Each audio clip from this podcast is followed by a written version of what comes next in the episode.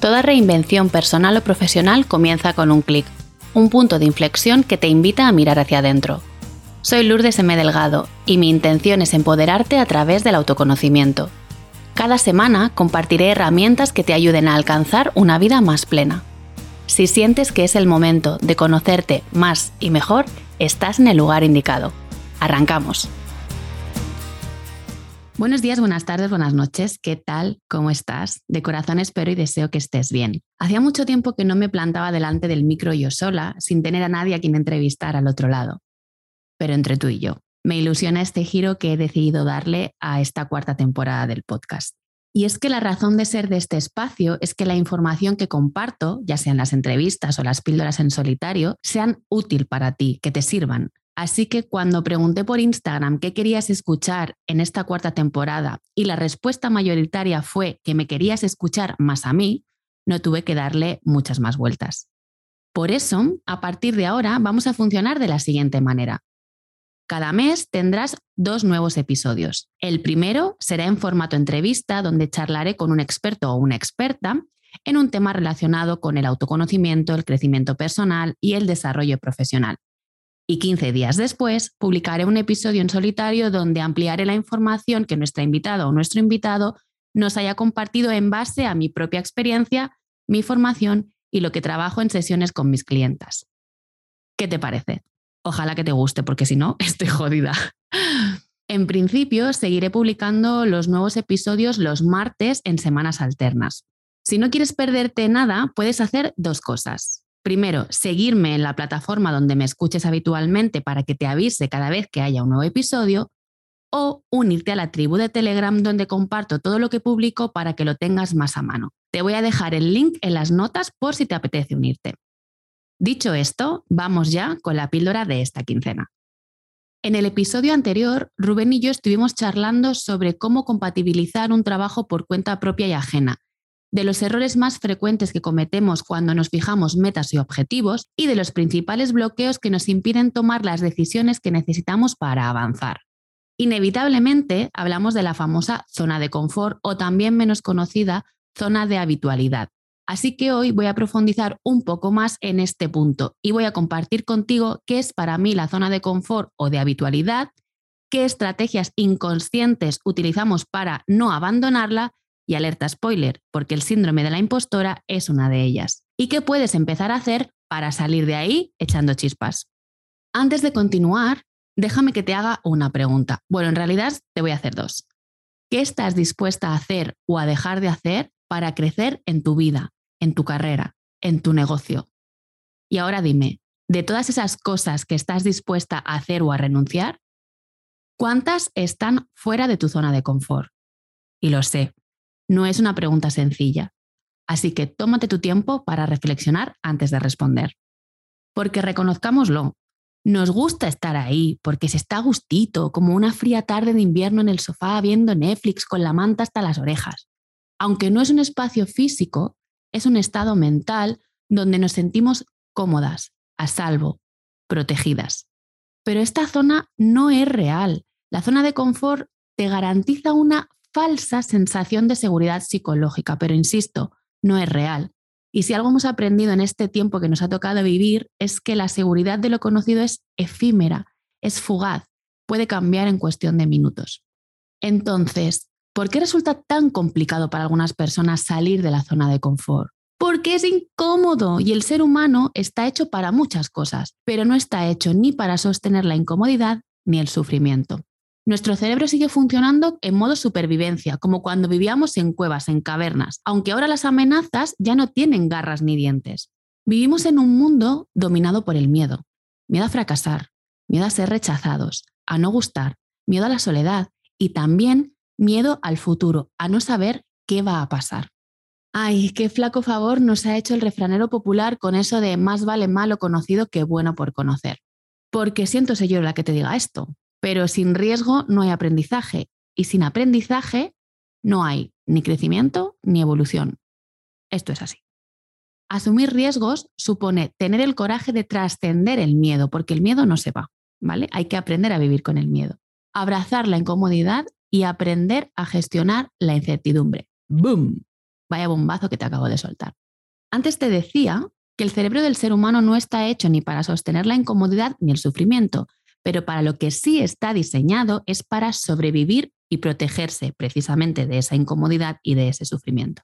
¿Quieres que te cuente una estrategia que utiliza tu mente para retenerte en la zona de confort y salvarte, protegerte de esa incomodidad?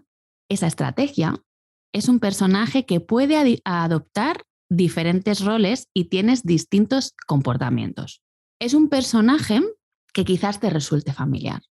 Ese personaje es tu saboteadora interna, esa voz interior que impulsada por un miedo irracional siempre encuentra un motivo aparentemente racional para que no hagas lo que en el fondo sabes que tienes que hacer. ¿A qué sabes de quién te estoy hablando? Estoy segura que sí, porque no conozco a nadie que sea completamente inmune a ella. Como te decía, esta saboteadora puede adoptar diferentes formas, como un Bogart. Un saludo para las Potterheads que me están escuchando. Déjame que te cuente qué tipo de formas puede adoptar tu saboteadora interna. A ver si reconoces alguna de ellas. Tenemos la saboteadora del tipo 1, ¿vale? La que tira la toalla. La vas a reconocer porque no termina de hacer las cosas, lo deja medias, abandona a mitad de camino. Habitualmente, esta persona tiende a dedicar muchas horas de trabajo y de esfuerzo a algo, a una tarea, a una meta, a un objetivo, para luego tirar la toalla cuando está a puntito de conseguirlo. Detrás de este comportamiento puede haber un miedo al fracaso y una creencia inconsciente del tipo, si no lo termino, no puedo fracasar. Después tenemos a las saboteadoras del tipo 2, las procrastinadoras. Son ese tipo de perfil que pospone, que posterga, que tiene el mañana lo hago constantemente en la boca, pero que ese mañana nunca termina de llegar. Cuando esto pasa, puede ocurrir que la persona tenga un miedo irracional al resultado final. Miedo a no ser capaz de gestionar las consecuencias, bien porque no tiene recursos o porque cree que no tiene la capacidad necesaria. En tercer lugar, tenemos a la saboteadora de tipo 3, la perfeccionista, y yo aquí me he pasado, mm, te diría 38 de los 39 años que tengo en el momento que estoy grabando este episodio. La vas a reconocer porque invierte demasiado tiempo y energía en el detalle revisa las cosas mil veces para evitar avanzar o no acabar nunca. Lo que puede pasarle a esta persona es que como considera que nunca va a ser perfecto, que nunca va a estar a la altura de las expectativas que se espera de ella, no va a ser suficiente, no va a estar, como te decía, a la altura, eh, no va a cumplir con las expectativas. Entonces, como esto no va a suceder, pues directamente mejor no lo hace. Y luego tenemos la saboteadora del tipo 4, la impostora esta persona no se considera experta en una materia, bien, porque no tiene suficiente horas de vuelo o un título que le acredite como especialista en el tema y por tanto no se siente con el derecho de hablar sobre ello o dedicarse profesionalmente a ese sector.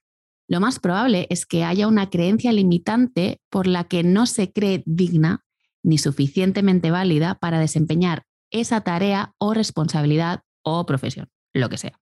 Vamos con la saboteadora del tipo 5, la que padece excusitis aguditis. Y aquí puede insertar cada uno su excusa favorita.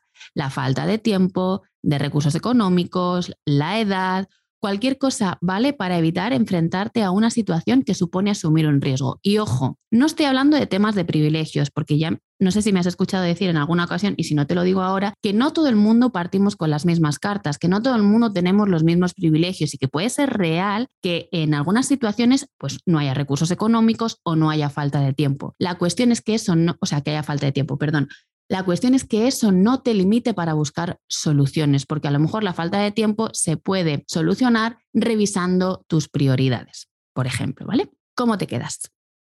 ¿Reconoces alguna de, estas formas que pueda estar usando tu saboteadora interior para evitar que salgas de la zona de confort? Si es así, tampoco te fustigues. Piensa que hasta ahora no eras consciente y lo has hecho como has podido y como has sabido. Ahora que ya lo sabes, puedes empezar a hacerlo de manera diferente. Y la gran pregunta, Lourdes, ¿cómo dejo de, de autosabotearme? Si me hicieras esta pregunta en una sesión, probablemente te podría responder algo parecido a esto.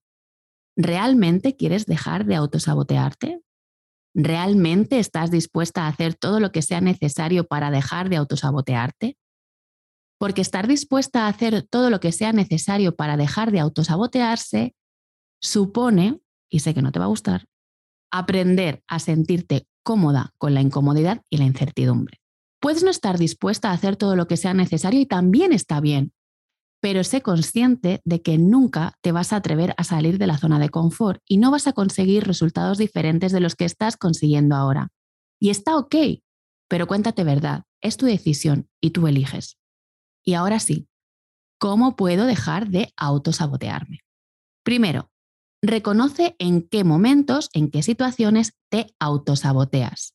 En qué situación te encuentras, cómo actúas, qué sientes, qué piensas, cómo es tu comportamiento qué ves, qué oyes, qué sientes cuando tu saboteadora interior se pone al mando.